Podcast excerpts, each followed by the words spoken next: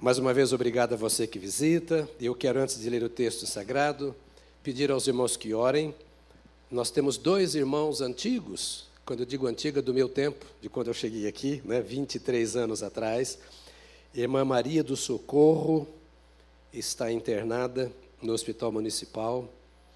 E Socorro sempre trabalhou conosco aqui, ajudou nesses vinte e tantos anos, uma pessoa muito próxima, e ela está com metástase. E uma situação não, temos muita esperança. A vida é assim, eu estou saindo daqui já já para ir para um sepultamento também. Crente morre. Sabia? Diga para quem está pertinho de você, prepare-se para morrer. Você diz assim, bom, depois de um tempo desse de culto, de tanta coisa que eu ouvi, eu ouvi mais essa, eu não volto mais aqui. pois é, mas é assim. E também o Dirceu, o irmão Dirceu Melo também. Esses dois são dos tempos ainda do pastor Enéas, tanto a Maria do Socorro quanto o Dirceu. Dirceu foi diácono, professor de escola dominical, trabalhou muito aqui na igreja. E ele também está na Beneficência Portuguesa. Teve mais um AVC é, orar por Eliseu, por sua esposa. Precisamos lembrar que a vida é assim. A vida é assim. A vida passa, diz o salmista, nós voamos. Por isso eu quero conversar com você hoje sobre um tema tão simples que você vai falar assim: brincadeira. Depois de tanta palavra boa, já falamos tão fortalecidos. Eu disse, está parecendo a Igreja Assembleia de Deus, tem três mensagens, quatro mensagens, cinco, tem Igreja Penteca, está virando Penteca isso aqui. Daqui a pouco, não sei o que vira aqui, né? Mas me dê mais um tempo e eu garanto para você que antes das cinco nós saímos daqui. Eu quero pensar sobre um tema simples demais e quero que você abra o Salmo 90. Rapidão, Salmo 90. Eu vou, à medida que eu for falando, é, você vai acompanhando o texto aqui. Não vou ler o salmo direto agora. Eu quero falar sobre ser crente. Tem crente aqui? Um terço levantou as mãos. Tem cristão aqui? Quase todo mundo levantou a mão. Por que, que você faz essa diferença? Ser crente, ser cristão. É uma palavra hoje bem para você que é crente, porque nós vivemos numa época de tanta confusão de tanta discussão tola. E eu quero falar, como Moisés, aqui no Salmo 90, que você precisa ser crente. Mas crente, mas crente mesmo. Hoje a mensagem é para crente. E para quem não é, eu quero dizer, você precisa ser crente. A Bíblia nos garante, e aliás ela cobra, arrependei-vos e crede no Evangelho. Arrependei-vos e crede no Evangelho. Diga comigo, arrependei-vos e crede no Evangelho. Arrepender-se é dar meia volta. Ou seja, você está indo numa direção que nada tem a ver com o Evangelho, dê meia volta. Você está vivendo de uma forma que não tem nada a ver com o Evangelho, dê meia volta. Jesus disse aos seus discípulos, aos seus apóstolos: Ide por todo mundo e pregai o evangelho a toda criatura. Quem crer e for batizado será salvo. Quem não crer será condenado. Crer. Ser crente é aquele que crê. Ser crente, me permita, não é ser batista, nem presbiteriano, metodista, assembleiano.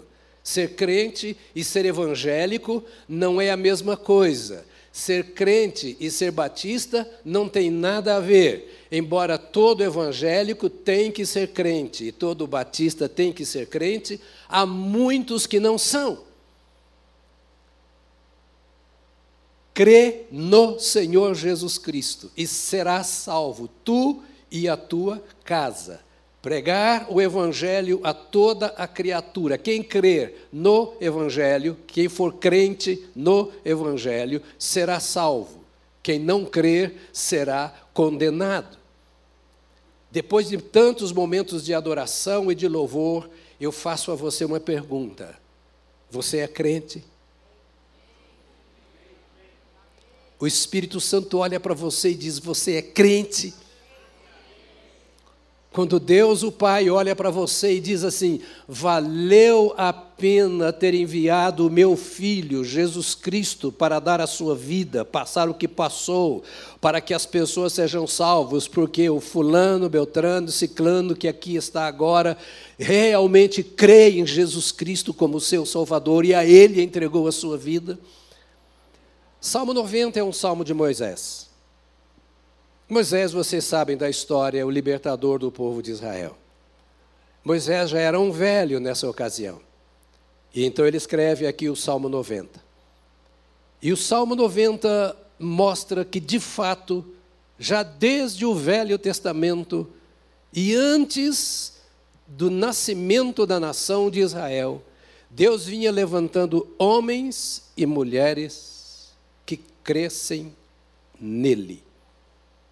Deus precisa que a humanidade creia nele. O seu colega de trabalho precisa crer em Deus por meio de Jesus Cristo. O seu pai, a sua mãe, o seu vizinho, o síndico do seu prédio, o cobrador que bate na sua porta, o juiz que talvez deu uma sentença contra você, os seus melhores amigos, o seu cônjuge, o mundo precisa crer em Deus e no Evangelho do Senhor Jesus Cristo. Pregar o Evangelho a toda a criatura, porque aquele que crer será salvo, aquele que não crer será condenado, é o que ensina as Escrituras. Diga comigo: pregar o Evangelho a toda a criatura, aquele que crê será salvo, o que não crê será condenado. É isto que a palavra de Deus diz. Portanto, é isto que eu e você devemos, primeiro, praticar, ser crente. Segundo, pregar, que as pessoas precisam ser crentes. Mas crente, repito, não como nós vemos por aí. Crente como está nas Escrituras. Crente é gente transformada. Salmo 90, verso 1 diz assim: Senhor, tu tens sido o nosso refúgio de geração em geração. Antes que os montes nascessem e, se, e tu formasses a terra e o mundo, de eternidade a eternidade, tu és Deus. Olha a oração de Moisés: Senhor, tu tens sido o nosso refúgio de geração em geração. Senhor, eu creio que tu és o meu refúgio. Senhor, eu creio em gerações que pertenceram ao Senhor e que viveram para o Senhor, e tu foste o refúgio destas gerações. A gente trabalha tanto, corre tanto, pede tantas bênçãos, produz tantas coisas e não pode se esquecer do que o texto está dizendo. Deus existe. A pessoa de Deus é uma realidade. Deus não é uma ideia, Deus não é uma religião, Deus não é uma criação da mente humana, Deus não é a fuga Deus é uma pessoa e Moisés se dirige a Deus como uma pessoa e um Deus que está presente e que opera. Ele não diz, tu foste o nosso refúgio. Ele diz, Senhor. E a palavra aqui, hebraica, Elohim, é uma palavra usada para Deus. Senhor, tu és. Não tu foste nem tu serás, mas tu és o nosso refúgio de geração em geração. Tu nos vês, tu nos percebes, tu discernes o que somos, tu vês as nossas necessidades, tu atendes a nossa súplica, tu, cobertura nossa, Senhor, tu és, tu és o nosso refúgio de geração em geração. Você diria, pastor, isso é muito simples. Eu repito a colegas seus do seu lado no trabalho que para os quais Deus é uma ideia. Para outros, Deus é uma fuga. Para outros, Deus pode ser qualquer coisa. Um punhado de espíritos são deuses, a natureza para outros é Deus. Alguns até se veem como seu próprio Deus, ou senhores da sua própria vida. Essa coisa tão simples como tomar água precisa ser uma realidade constante, diária, incessante na vida do crente. Crente é aquele que crê em Deus, não em um Deus, mas em Deus, o único Deus. Tu és o nosso refúgio e a nossa fortaleza de geração em geração. Ou seja, eu me relaciono com o Senhor, porque tu és o meu Deus. E um Deus cujas marcas estão presentes nas gerações. Tu és o meu refúgio e a minha fortaleza. Tu és o meu refúgio de geração em geração. Meus amados irmãos, Simples assim. Simples assim. Eu conheci a Deus porque os meus pais conheceram a Deus. E eu me casei com uma mulher que conheceu a Deus porque os seus pais conheceram a Deus. E porque eu e minha mulher tivemos experiências com Deus, nós criamos os nossos filhos e todos eles, até seis, sete anos de idade, tiveram a sua experiência com Deus. E eles estão aqui entre nós. E como os meus filhos, assim como eu, viram, ou como eu vi nos meus pais, eles viram em mim e na minha esposa que nós temos um relacionamento com Deus, eles tiveram o seu relacionamento com Deus e têm, e estão criando os seus filhos, e todos os meus netos têm relacionamento com Deus. Tu és o meu Deus de geração em geração. Tu és o meu Deus de geração em geração. Aqui diz: Tu tens sido nosso refúgio de geração em geração. Eu preciso crer em Deus a todo momento, em qualquer circunstância, e eu preciso propagar a minha fé em Deus. Estou saindo daqui a pouco para fazer um sepultamento. É de um pai de uma irmã, que é minha vizinha. Solange e eu os ganhamos para Jesus, os batizamos aqui. O pai já era crente, eles não.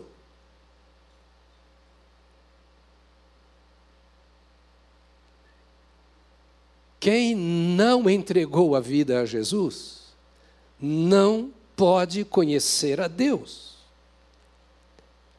Por favor, ainda que não goste em obediência, diga para quem está pertinho de você: precisamos de Deus. Nós não precisamos de Deus para resolver os nossos problemas apenas.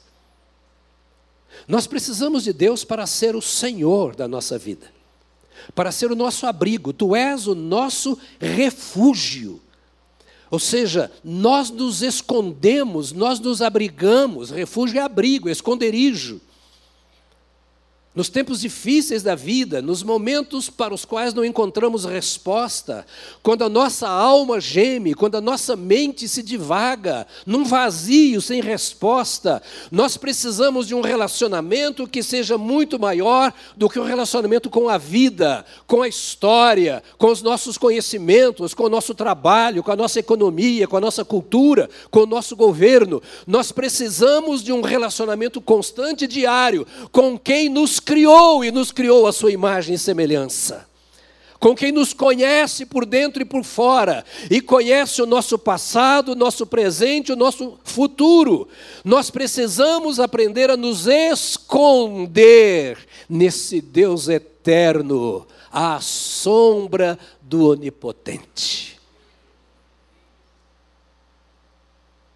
Nós vivemos tempo de tanta aflição, de tanta insegurança, de tanta incerteza.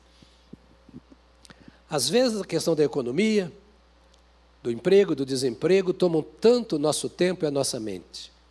E não vou dizer que não deva tomar, mas não é nisso que nós devemos nos refugiar. Crer em Deus é ter o Senhor como meu refúgio e como minha eh, casa segura, a minha fortaleza. Eu me abrigo nele e então o inimigo não tem poder contra mim.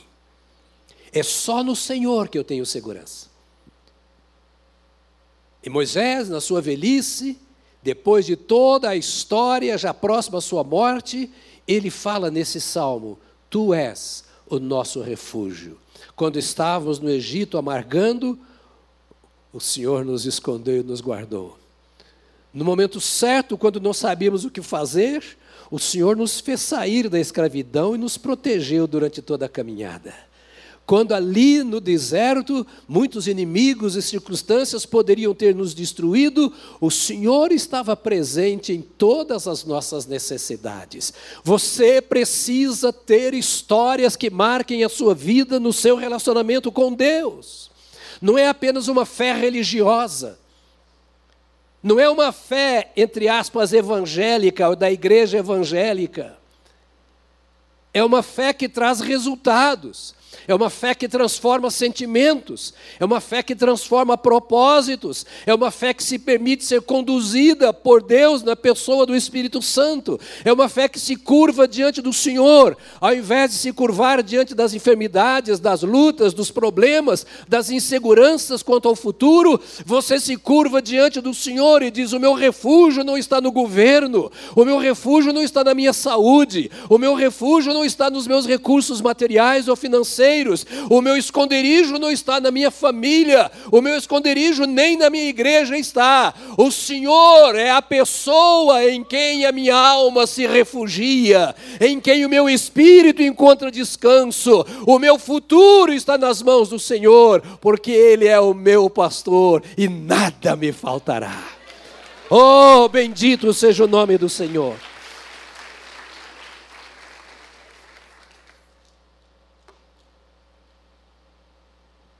Uma alma assim não se desgasta. Não se desgasta.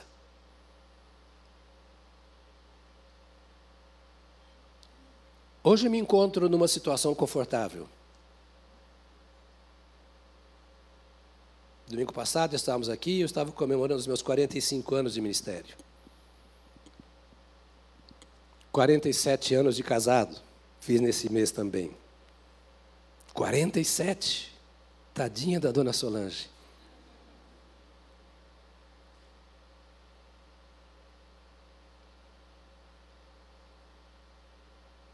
Mas não me esqueço as muitas vezes que aos 19 anos de idade, 20, 21, 22, na minha insegurança quanto ao futuro, aluno interno de um seminário, sem lenço e sem documento. Derramando lágrimas naquele banquinho que nós fizemos ali no seminário, ao redor do tronco de uma árvore. onde de madrugada nós íamos orar ao Senhor e buscar recursos, experiências. E pensando num futuro incerto,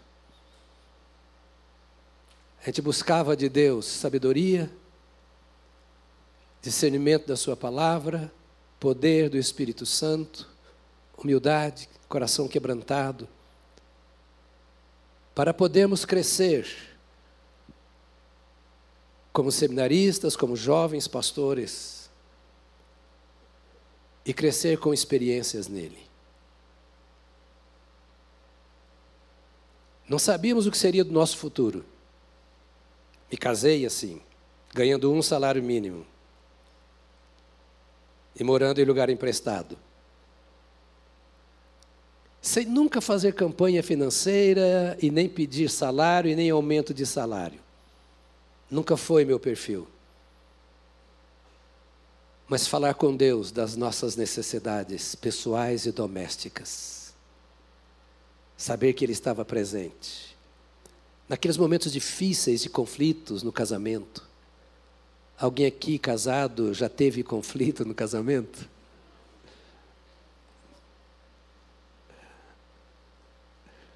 Eu também. E falando bem baixinho. Ainda hoje tem. E é onde a gente resolve essas coisas. A gente tem conflito com a gente mesmo. Como não terá na caminhada com o outro? Onde é que a gente aprende a resolver os conflitos? Quantas vezes no campo missionário eu dizer ao Senhor assim: Nós não temos nada para comer amanhã.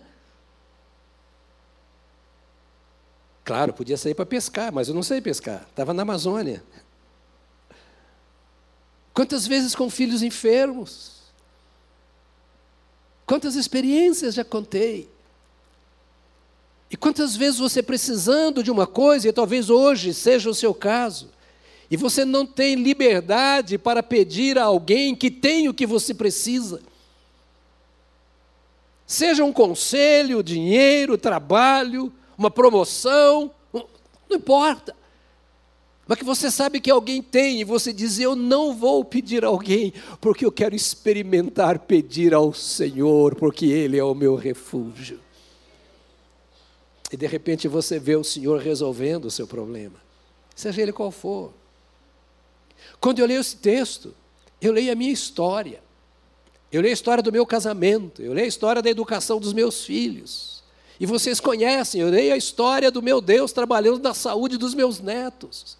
Eu vejo aqui neste meu refúgio o Deus que resolve o problema financeiro, o Deus que resolve o problema da família. Eu vejo aqui o Deus que cura, eu vejo aqui o Deus que salva, eu vejo aqui o Deus que batiza no Espírito Santo, eu vejo aqui o Deus que dá dons espirituais, aquele que é o mesmo ontem, hoje e eternamente, que se revelou na pessoa do seu filho Jesus Cristo, o qual derramou sobre nós o seu Espírito Santo, que nos convenceu do do pecado, da justiça, do juízo, e que nos levou aos pés da cruz, onde fomos salvos, e que nos conduz dia a dia. O Senhor é o meu refúgio e a minha fortaleza. E aqui ele diz: O Senhor é o nosso, tu tens sido o nosso, diga comigo, nosso, nosso refúgio de geração em geração o meu, o seu, o seu, o seu, o seu, o seu, o seu refúgio. O seu refúgio, o nosso refúgio. De geração em geração. Talvez você seja o primeiro, na sua geração, a conhecer o Senhor Agora você vai aos pés do Senhor e vai dizer: há muita gente ao meu redor, do meu sangue, que não te conhece. E eu quero que eles te conheçam como o nosso refúgio. Antes que os montes nascessem. Estou só no primeiro verso. O salmo é grande. Então você já viu que eu não vou terminar. É só uma dica para você estudar esse salmo, que foi escrito por Moisés, quando ele tinha 90 anos. Então, esse salmo foi escrito já há alguns meses. Hã? Tem um tempinho. O tempo passou, mudou, a história mudou, mas o Senhor é o mesmo.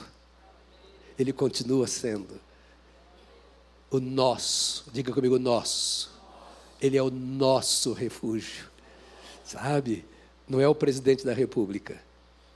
Não são as Forças Armadas. Não. O Senhor é o nosso refúgio. Descanse a sua alma nisso. Não é o emprego nem o desemprego. Não é a saúde. O Senhor é o nosso refúgio.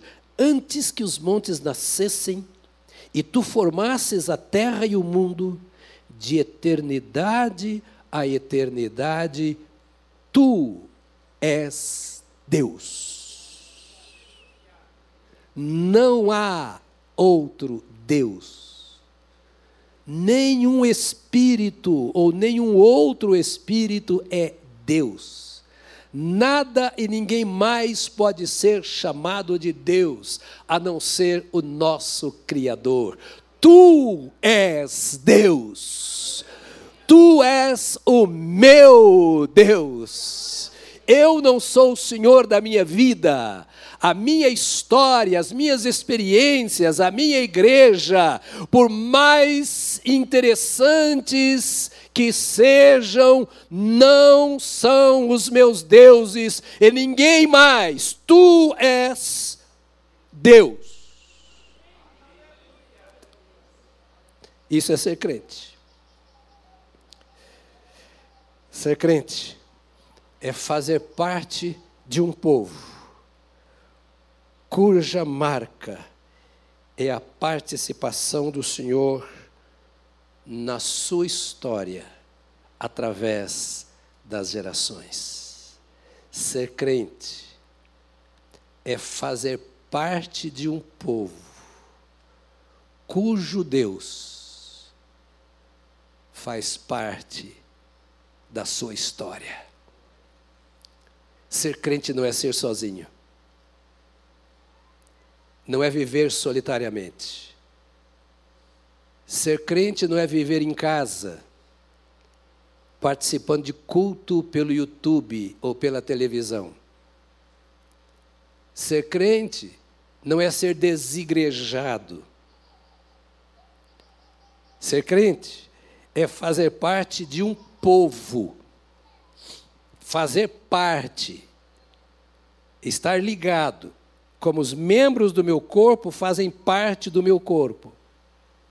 Então, ser crente é fazer parte de um povo cuja marca é a participação do Senhor na sua história, de geração em geração.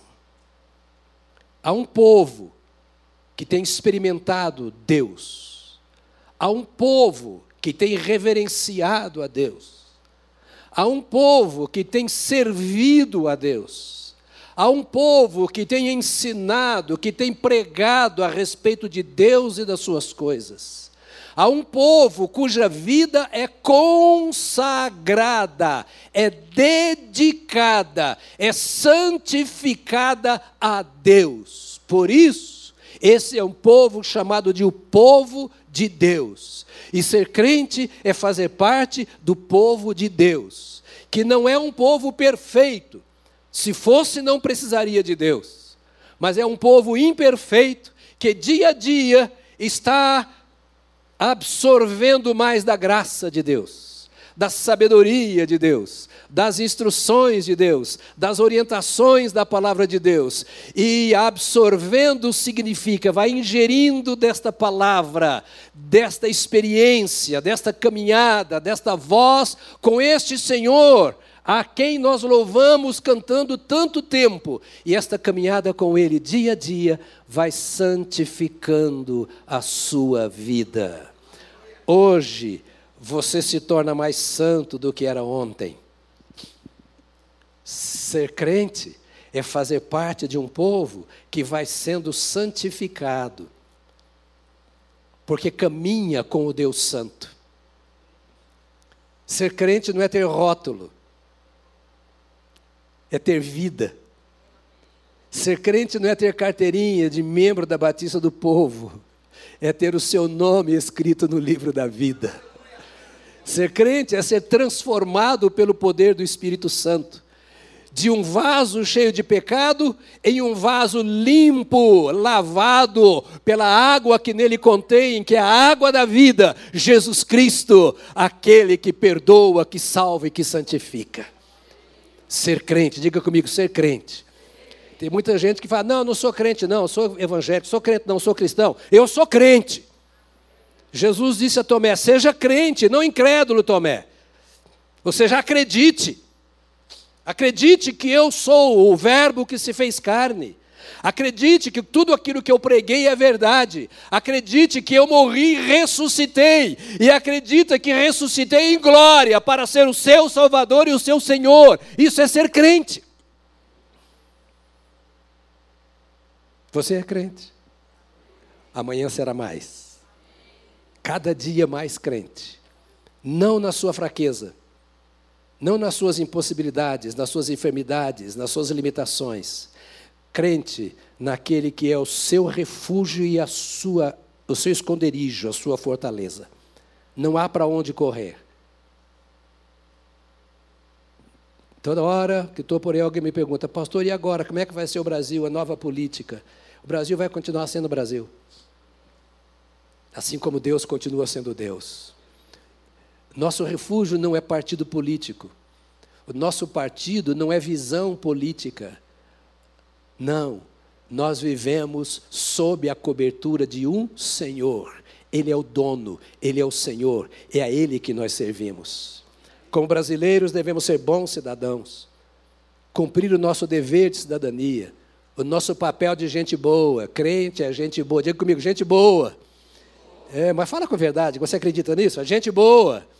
Crente é gente boa. Deus, Deus olha para você e diz: Ô, oh, gente boa. Meu amigo pastor Jeremias Pereira, presbiteriano, uma pena que ele não é batista, né? já falei isso para ele, né? Tivemos juntos esses dias em Belo Horizonte. Jeremias costuma dizer assim: Ô, oh, gente boa, ô, oh, gente boa, né? Então você é mesmo, você é gente boa, porque o Senhor que é bom, que é o seu refúgio, habita em seu coração. Ser crente, então, é fazer parte desse povo. Diz assim, olha aqui, ó, verso primeiro. Senhor, tu tens sido o o nosso refúgio de geração em geração. Ou seja, não o meu refúgio apenas, mas o nosso. O meu, seu, seu, seu. Nós estamos abrigados no esconderijo do Altíssimo. Então eu não sou o cara, eu sou apenas uma parte do que você é. Deus não faz acepção de pessoas, não tem rico nem pobre, douto nem indouto, empregado desempregado, patrão empregado. Não tem. Eles, tu és o nosso. Aqui era o Moisés. Não precisa dizer mais nada, quem era o cara. Mas ele olha para aquele povo que estava dando tanto trabalho para ele, diz assim: Tu és o nosso refúgio, o meu e do meu povo, do sacerdote e do que vem pecador trazendo o sacrifício para pedir perdão pelo seu pecado diante do sacerdote, daquele que vem todo dia à tenda da congregação e daquele que fica brigando em casa o ano inteiro. Tu és o Senhor e tu és o refúgio de todos nós, de geração em geração. Talvez eu termine aqui, só no primeiro verso. O resto você vai ler em casa e pedir ao Espírito Santo para te revelar. Anteontem à noite, tivemos aqui o encontro anual do Kids, daqueles nossos irmãos que estão trabalhando agora cuidando das nossas crianças, que daqui a pouco no culto das cinco estarão lá como voluntários aqueles aos quais nós devemos honra e gratidão, porque enquanto estamos aqui, estão lá embaixo cuidando dos nossos. Tivemos um encontro anual de confraternização aqui na casa com todos os líderes do nosso Kids. E eu contei para eles uma historinha. E eu vou terminar a nossa reunião contando para você essa historinha. E eu contei muito emocionado, porque eu estava diante deles, e você não sabe o valor que eu dou ao nosso ministério infantil. Esta igreja investe tudo o que pode no trabalho com as nossas crianças. Nós queremos que os seus filhos recebam aqui tudo aquilo que eles precisam receber e o quanto possível para fortalecê-los a fim de que eles saibam separar o que ouvem lá fora do que ouvem aqui dentro. Nós queremos os seus filhos. E a minha luta, desde o início da minha caminhada ministerial, ainda quando seminarista e solteiro, é para que as crianças que viessem a ser do meu rebanho recebessem o que eu recebi na minha infância. Eu recebi a Jesus com sete anos de idade. Eu fui criado no Evangelho. Vocês conhecem a minha história. Eu nunca me desviei. Deus me deu uma família sólida, de origem, e a que eu tenho agora. Porque nós aprendemos que devemos viver no refúgio do Senhor. A historinha que eu contei para eles é: eu tinha nove anos de idade, quando na escola bíblica dominical, na classe de crianças, eu recebi a primeira professora pela qual eu me apaixonei, Dona Magnólia. Dona Magnólia. 9, 10, 11, 12 anos de idade. Dona Magnólia foi a minha pastora. Eu não vi a hora de chegar o domingo para ir à escolinha dominical. Para ouvir Dona Magnólia com o seu flanelógrafo, contando as histórias bíblicas. E eu sou muito parecido com meu pai. Meu pai era um neto de português e muito chorão, um lavrador, truculento. Mas diante da palavra de Deus, ele virava um bebê chorão. E eu herdei isso muito dele. Eu tenho tentado segurar, mas dificilmente consigo. Quantas vezes Dona Magnólia contando a sua historinha desse nosso Deus. E eu chorava na sala de aula. Domingo passado, Sábado e domingo passado eu estava em Maringá, no Paraná, pregando nos 50 anos da Igreja Batista Sião, Bodas de Ouro. Eu fui membro fundador dessa igreja. Eu tinha 19 anos quando essa igreja nasceu no quintal de uma casa. Chão, Maringá, barro. Ali a gente colocava pó de serra, serragem, pode serragem ou pode serra? Em Minas a serragem, e aqui não sei se é serragem, mas pode serra. Banco sem encosto. Alguns caibros fincados no chão. A parede era de pano, algodão cru. No quintal de duas moças solteiras. E coberto de zinco. Eu era o único moço. Eu estava pregando nos 50 anos dessa igreja. E lá eu abracei a neta e a bisneta da dona Magnólia.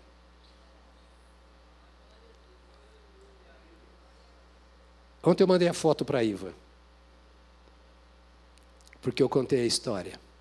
Dona Magnólia, depois de meu pai, foi ela que me fez me apaixonar pelas Escrituras. E quando acontecia alguma coisa na escola, a primeira pergunta que me vinha inconscientemente era: o que o Deus da dona Magnólia diria nessa hora? Porque eu via a dona Magnólia, ela só não parecia com Deus porque era mulher. E para mim Deus era macho. Porque eu via Deus na fala, eu via Deus no rosto. Eu via Deus na vida. Era uma mulher de oração. E eu mesmo sendo homem, eu dizia, eu quero crescer e ser como Dona Magnólia. Isso é ser crente. Seja uma criança. Seja um adulto. Seja uma pessoa com muito problema. Que ela olhe para mim, para você e diga: Eu quero ser como Fulano ou como a Fulana. Que é como eu, de carne e osso, enfrenta todas as coisas como eu, mas que tem vida, que conhece a Deus, cujo cheiro é o cheiro da palavra de Deus, é o perfume divino. Eu conheço alguém que está escondido no abrigo do Altíssimo, que no meio da tempestade não se abala, porque ele sabe que está seguro na rocha eterna. Ser crente é isso aí. Eu pedi e também orei depois pelos professores das nossas crianças, dizendo: vamos ser Dona Magnólia. Você estava lá, me ouviu falando. Vamos ser Dona Magnólia. E aliás, Magnólia é uma flor perfumosa. Abraçar aquela neta e aquela bisneta eu comecei a chorar. Quando ela disse assim com o marido, disse, pastor, o senhor não me conhece, mas eu vim aqui porque eu queria, eu queria me apresentar. Aqui está o meu marido, aqui está a minha filha. Meu nome é fulana, meu marido é tal, minha filhinha é tal. Eu sou neta da dona Magnólia. Pronto. Eu desmontei. Eu não consegui falar mais nada. Oh, como Deus precisa de homens e mulheres que estão tão abrigados no esconderijo do Altíssimo, que aqueles que estão vivendo tempestades possam olhar para eles e dizer: Eu quero estar no seu refúgio, não é eu quero estar na sua religião, eu quero estar na sua igreja. Não, eu quero estar no lugar onde você vive, no seu ambiente de fé, onde você esconde, onde você tem abrigo, onde as suas dúvidas são respondidas, as suas dores são curadas, os seus temores são tirados, onde a sua alma é alimentada, onde a sua esperança é renovada, onde você pode olhar com fé para frente e dizer: O Senhor é o meu esconderijo, o meu refúgio, o Senhor é a minha salvação e também da minha geração.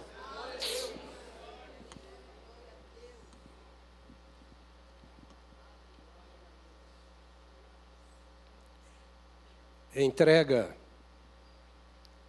o teu caminho ao Senhor. Confia nele e o mais Ele fará. Nesse caminho, entra com seus filhos, entra com seu casamento. Ah, mas meu cônjuge, esqueça o cônjuge, lembra do casamento.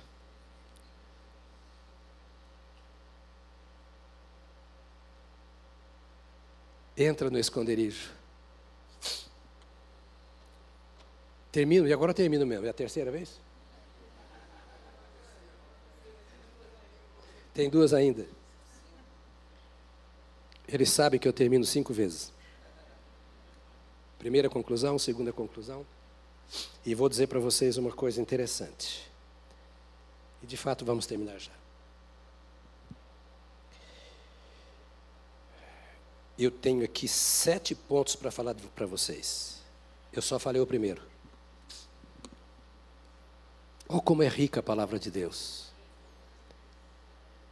E por que eu falei só isso, estou parando aqui? Porque eu percebo que o Espírito de Deus está fazendo alguma coisa aqui. Eu não quero correr, atropelar. Nós precisamos ter paciência com o Senhor. Depois você vai ler o Salmo 91 em casa, vai estudar. Eu tirei sete lições, simples. Vai lá, estuda. Não peça para Moisés te revelar, não, porque não é ele. Peça ao Espírito Santo para te revelar a palavra. Mas eu termino assim, com uma ilustração que já contei aqui uma vez. Eu li que foi na Inglaterra que fizeram uma exposição de quadros, como o Dr. Honda fez há pouco tempo aqui na promoção da ABCP. de pintores famosos, quadros que seriam vendidos. Mas aquela exposição tinha um tema. O tema era paz. Os artistas iriam pintar os seus quadros que revelassem paz. Entre todos os quadros, que não vou descrever agora, que conta a história, um chamou a atenção. O pintor pintou um mar bravio, nuvens escuras e tempestuosas. Lá no meio do mar, um monte, uma rocha. Dentro daquela rocha havia uma caverna. Naquela caverna, um arbusto. E no galho do arbusto estava pousada uma pomba.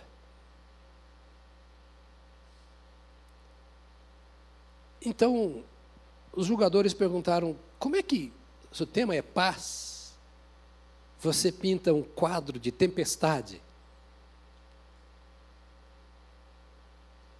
Como você encontra paz na tempestade? E o pintor disse: Não, eu, eu não pintei tempestade. No meio da tempestade, eu pintei uma pomba abrigada no raminho de um arbusto, dentro de uma rocha.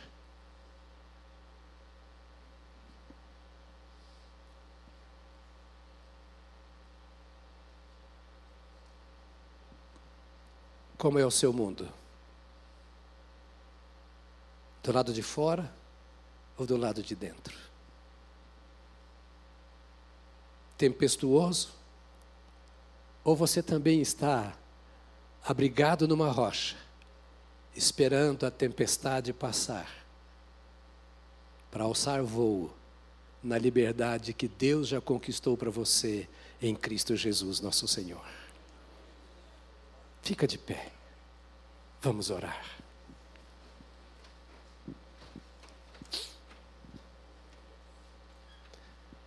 Vou pedir aos irmãos da música que tomem posição, porque nós vamos orar. Que manhã preciosa essa. Você teve três sermões.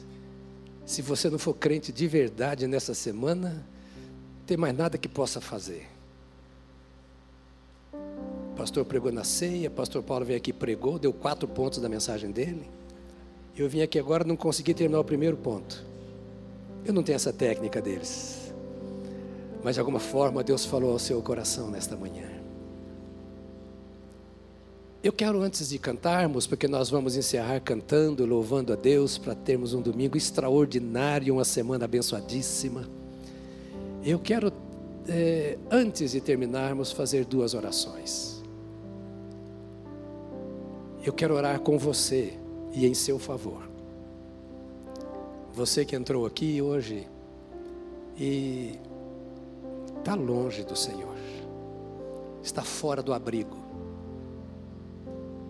É possível que tenhamos pessoas assim aqui, que estão sendo jogados de um lado para o outro por um vento tempestuoso, e estão com medo, porque não encontram segurança, alma aflita, mente perturbada, a família um caos a vida sem esperança. Alguns, em circunstâncias assim, até pensam em tirar a própria vida. Eu não sei o que acontece com você, não conheço a maioria de vocês para saber como vive, mas Deus conhece. Moisés havia passado por muitas lutas e você conhece a história dele. Em todas elas, ele foi vitorioso quando se abrigou no Senhor. Por que você não vem para o Senhor? Ele é a sua rocha, sua segurança, sua fortaleza, sua esperança. Ninguém pode fazer por nós o que Ele pode e quer fazer. E Ele é onipotente. Ele só não arromba a porta do nosso coração. Para isso, ele não exerce o seu poder. Porque ele nos criou indivíduos, cada um responsável pelas suas decisões. Ciente de que cada decisão que eu tomo me traz um resultado. E se eu quero uma vida segura, só no Senhor. Ele é o caminho e a verdade. Ele é a vida e a fonte de vida. É a água que mata a sede do espírito. É o pão que mata a nossa fome espiritual. Ele é tudo para nós. Isso é ser crente. É olhar para cima e dizer: a minha vida está escondida com Cristo em Deus. Refugiada, escondida e abrigada, segura, guardada, protegida com Cristo em Deus. Por meio de Jesus, eu vou a Deus, que é o meu Senhor e é o meu Salvador. Eu vou pedir a você que feche os seus olhos e esteja orando agora, orando por si, por quem está ao seu lado.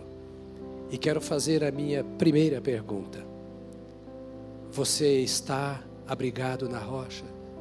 Ou você se sente jogado de um lado para o outro pela tempestade? Você diz ao Senhor: Tu és o meu refúgio, ou você se sente distante do Senhor?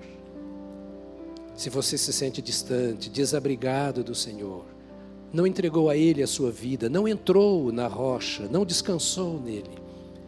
E hoje você quer dizer, Senhor, eu quero dizer aqui como salmista: Tu tens sido meu refúgio. Eu tenho experimentado a tua proteção, a tua graça, a tua salvação. Não experimentei ainda. Eu quero te pedir que tu entres em meu coração, que tu tires do meu coração a aflição, a amargura. Senhor, eu quero paz, a paz que vem do Senhor. E quero que a minha geração experimente isso. Eu quero perdão para os meus pecados. Eu quero a tua salvação, a tua redenção. Tira-me dessa situação. Não estou falando, querido, de problemas. Não. Eu estou falando lá de dentro do seu ser, da sua alma, fria e distante de Deus, e sabe que Deus existe e você quer pedir que Ele se torne o seu refúgio, o seu salvador, o seu perdoador, o seu dono, cabeça da sua vida e Senhor, quer entregar a sua vida a Ele, é por meio de Jesus. Jesus é o caminho que nos leva a Deus. Então nós recebemos a Jesus e Ele então nos conduz ao Pai. Há pessoas aqui nesta manhã que ainda não fizeram a entrega da sua vida a Jesus e querem fazer tem, eu vou pedir que você se manifeste levantando uma das mãos, porque nós vamos orar por você. Há alguém aqui dizer: Eu quero entregar a minha vida a Jesus, que Ele perdoe os meus pecados, que Ele me salve. Eu quero que orem por mim por isso. Há pessoas aqui, pode levantar a mão onde estão. Eu quero ver bem alto a mão, é para eu identificar por quem eu vou orar. Talvez desviado, afastado do Senhor. Deus te abençoe, querido. Pode abaixar a sua mão. Já vamos orar por você. Há mais alguém? Deus te abençoe, meu amado. Pode abaixar a mão também. Há mais pessoas que querem esse ore por mim. Estou desabrigado. Eu me sinto desprotegido. Eu corro risco. Minha alma clama. Minha alma está aflita. Eu tenho medo da morte. Eu tenho medo de morrer. Porque eu não sei para onde eu vou. E eu preciso dessa certeza Jesus dá essa certeza. Vou dar a última oportunidade. Há mais alguém que quer entregar a sua vida a Jesus nesta manhã? Ou reconciliar-se com Ele? Deus te abençoe, querida. Deus te abençoe. Há mais alguém? Levante bem alto assim, porque eu sou meio ceguinho. eu não enxergo todo mundo. A mão tem que estar bem alta para eu ver. Amém. Joia. Vocês que levantaram as mãos, eu vou lhes pedir a gentileza, venha até aqui porque eu quero orar com você. E eu e a igreja, vamos orar por você agora. Ninguém saia, porque. Vem aqui, querido. Deus te abençoe. Deus te abençoe. Sai não, porque agora é hora do parto.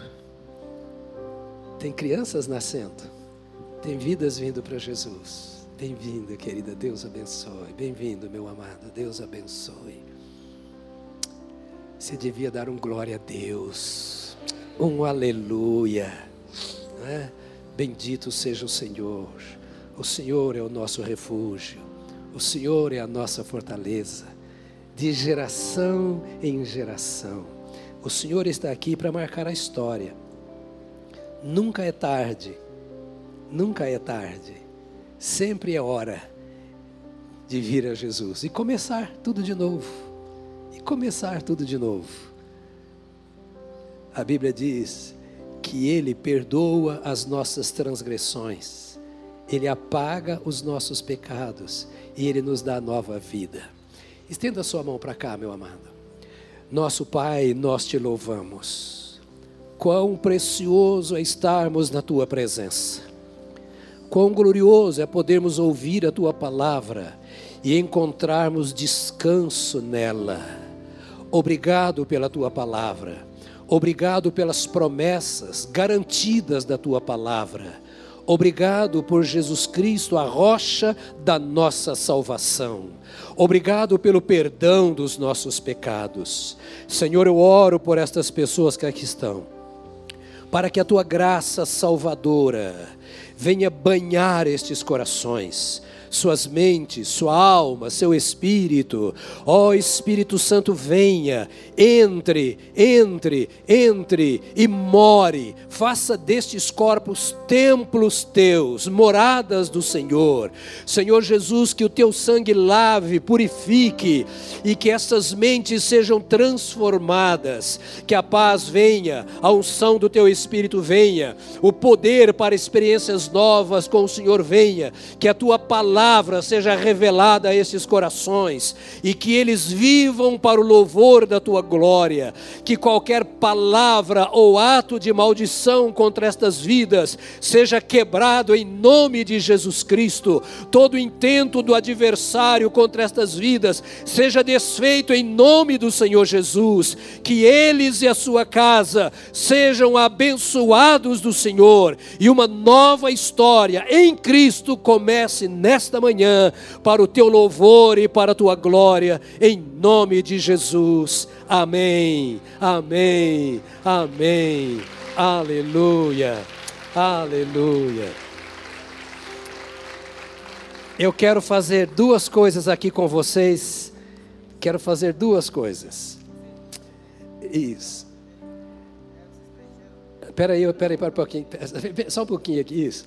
Eu quero aqui eu quero duas coisas de vocês. A primeira delas, eu queria que vocês olhassem para esse povo extraordinário que os recebe em nome do Senhor Jesus e que os abençoa, viu? Somos irmãos, não somos deuses, mas somos irmãos para estar ao lado e ajudá-los a enfrentar a sua batalha. A outra coisa, nós queremos dar uma Bíblia de presente para vocês eu vou pedir que vocês desçam. Se, se, tem alguma coisa lá no banco, vocês vão buscar e trazer, porque nós queremos dar um presente para vocês, então, a Bíblia, a palavra de Deus, e nos colocar à disposição de vocês se precisam de alguma ajuda, seja ela espiritual ou qualquer que seja, para abençoar o coração de vocês. Queremos chamá-los de irmãos e servir a Deus juntamente com vocês. São bem-vindos, obrigado por estarem aqui. Querem descer até ali, por favor? Aí nós vamos fazer isso, dar esse presente para vocês. A última coisa que eu quero fazer agora aqui, antes de cantarmos e irmos embora, é orar com você para que você esta semana saiba que você é um crente. Diga eu sou crente. Ixi. Tá ruim. Tá ruim. Diga lá. Amém. Amém. Amém. Vamos orar. Este povo é teu, Senhor. Tu és o nosso refúgio e a nossa fortaleza. Nossa vida pertence ao Senhor, porque tu deste a tua vida por nós, nos compraste com alto preço. Senhor, desperta-nos para vivermos como propriedades exclusivas do Senhor. Nesta semana que cada uma das tuas servas e dos teus servos, independentemente da experiência que venha ter, Honre ao Senhor com a sua vida. Esteja escondido no Senhor nesta semana. Que a mente e o coração dos teus filhos estejam voltados para ti dia e noite, que o coração dos teus servos tenha fome e sede do Senhor, e venha comer e beber na fonte. Deus faz dos teus servos proclamadores deste Evangelho dizendo por onde passarem que tu és o nosso refúgio, que tu és a nossa fortaleza. Faça destes homens e mulheres pregadores da esperança em tempos de tanto desespero e incerteza que vivemos. Ó Deus bendito, que os teus servos estejam acima da política, em cima da, acima das ideologias, das religiões, dos credos, que estes homens e mulheres sejam profetas do Altíssimo, anunciando isto que o Senhor está conosco, que no meio das tempestades, que os teus filhos sejam pessoas que apontem para a pomba que está na rocha, Jesus Cristo, nosso Senhor. Seja assim para a tua glória, honra e louvor do teu nome, em nome de Jesus Cristo. Amém, amém, amém. Aleluia.